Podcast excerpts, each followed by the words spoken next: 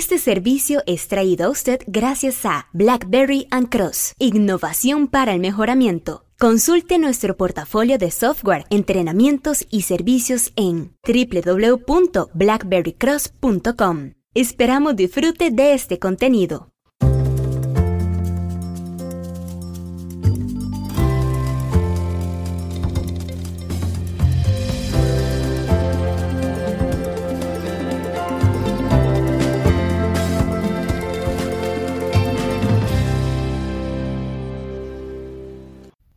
Tengo un 99%, por lo tanto, ¿cuánto es eso en partes por millón? Hola, Omar Mora desde Blackberry and Cross, hoy desde la zona de Coyol, acá en Alajuela, Costa Rica. Vea, muchas veces, aunque parezca un cálculo que la verdad para algunos, dependiendo de su experiencia y formación, se resulta ser un cálculo muy sencillo, pues lo que tenemos es la consulta que nos hacen de, yo calculo en mi proceso una cosa que le llamamos índice de calidad. Algunos otros un poco más del ambiente multinacional nos dicen, mira, yo tengo un, eh, un first pass yield, un índice de paso a la primera, o, o, bien alguien dice, mira, tengo una, una, tasa de buenos contra el total, como le llamemos, y que luego podemos trabajar al respecto acerca de la importancia de tener esas anotaciones bien claras, no importa cómo le llamemos, note que lo que está sucediendo es que alguien está calculando una proporción en donde dice, bueno, aquí entraron eh, tantas unidades y de las cuales salieron tantas buenas. Por lo tanto, suponga que usted tenía 100 unidades, de las cuales 99 salieron buenas. Eso quiere decir que hubo una defectuosa, 99 fueron buenas. Por lo tanto, el índice de First Pass Yield es de 99%, que 99 dividido entre 100 me da 99 o punto 99 multiplicado por 100, pues ya me da 99%.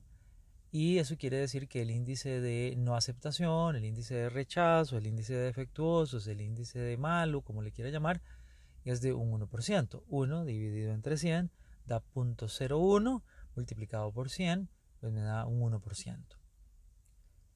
Sí, pero ahora recuerde que eso sucede cada 100.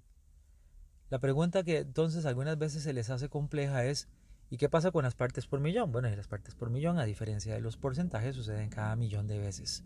Pero si usted dice, bueno, si yo tengo, si yo tengo un proceso que actualmente genera un 1% de defectuosos, 1 por cada 100, 1%, ¿qué pasa si ese comportamiento se mantiene constante y yo tuviera que fabricar un millón? Bueno, ¿cuánto es el 1% de un millón? Usted tiene un millón de unidades, el 10% sería 100.000, el 1% sería 10.000. Eso quiere decir que usted tendría aproximadamente, si se mantiene constante la causa de la variación que origina ese 1% en, en cada 100, si se mantiene constante y es transferible al millón, haciendo esto un supuesto, usted tendría entonces al final 10.000 partes por millón defectuosas. Pero ¿cómo? ¿10.000 cada cuánto? Cada vez que sucede el millón. ¿Cada cuánto fabrica usted un millón? Cada mes. Entonces cada mes va a tener 10.000 partes por millón defectuosas. Ah, bueno, pero son partes, eso es para manufactura. Bueno, cámbiale el término partes por transacciones. Use el anglicismo de items, ítems. Cada vez que sucedan 10.000 transacciones eh, defectuosas, eh, fue probablemente porque en total hubo un millón y si usted tiene un millón de transacciones cada mes, pues entonces cada 10 em, mil eh, transacciones defectuosas habrán sucedido cada, cada mes porque usted produce más o menos un millón de transacciones al mes. Entonces, las partes por millón se relacionan con el porcentaje en la medida en donde eh, las situaciones que suceden porcentualmente suceden cada 100. Las transacciones que suceden por millones, pues eso sucede en cada millón. Pero usted podría tomar el comportamiento porcentual, hacer el supuesto de eh, equivalencia de la variación y trasladarla a una producción o a una transaccionalidad de millones, en este caso un millón, y poder ver el efecto eh, representado de esta manera. Ahora, si sucedió una por cada 100, entonces sucederán 10.000 por cada millón. Y muchas veces nos cuesta poder ver eso. Sobre todo cuando empezamos a trabajar con grandes volúmenes, empiezan y siguen trabajando con porcentajes. Y dicen, no, estamos bien, estamos bien, tenemos un 99% de yield, tenemos un 99% del índice de desempeño, estamos súper, buenísimo. Pare. ¿Qué pasa si ese 99%? Pues obviamente sucede cada 100, pero usted procesa por día, por ejemplo, tenemos amigos que hacen lentes de contacto en procesos automatizados, robóticos, eh, que podrían generar un millón fácilmente, no sé, cada semana. Quiere decir que un 99% de desempeño para ellos, que no, no, creo que tengan este nivel de desempeño, pues son compañías con muy altos niveles de desempeño, pero un 99% es inaceptable, porque son 10.000 unidades de producto que se votan cada semana.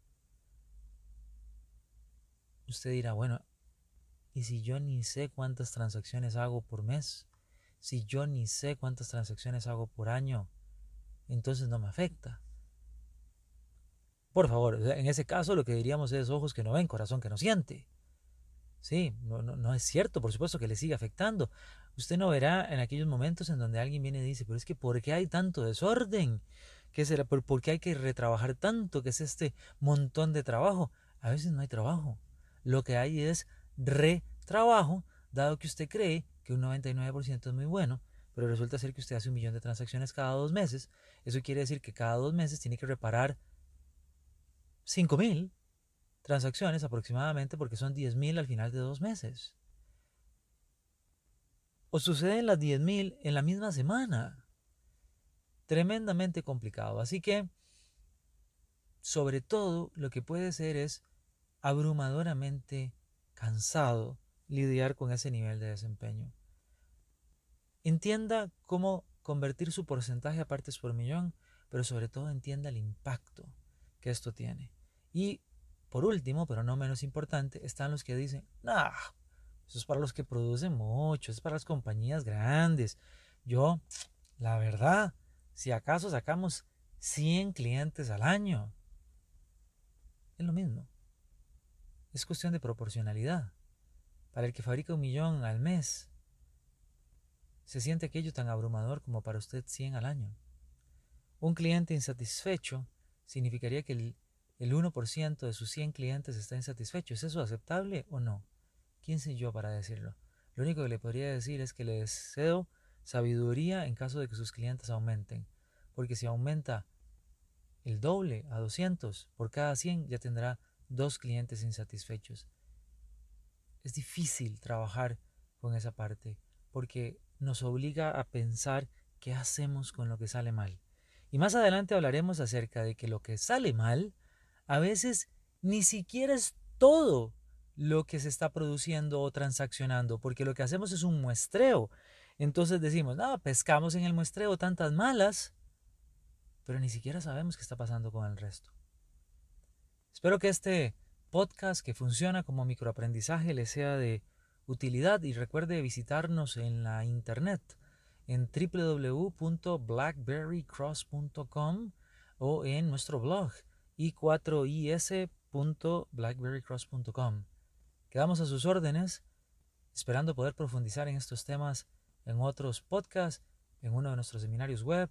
Visítenos a la empresa, tómese un cafecito un día de estos, llámenos, platiquemos, estamos a la orden. Muchas gracias y hasta la próxima, que estén muy bien.